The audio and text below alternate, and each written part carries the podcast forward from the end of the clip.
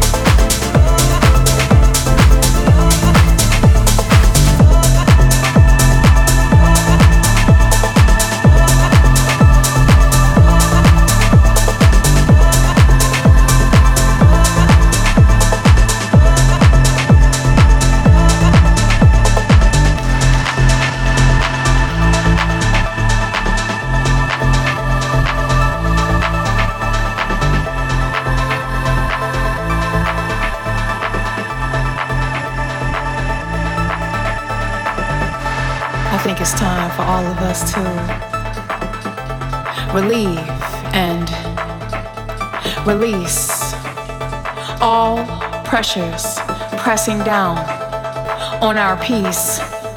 It's time for all of us to take hold of our own souls. Then let them fly. Let them flow. Let them go.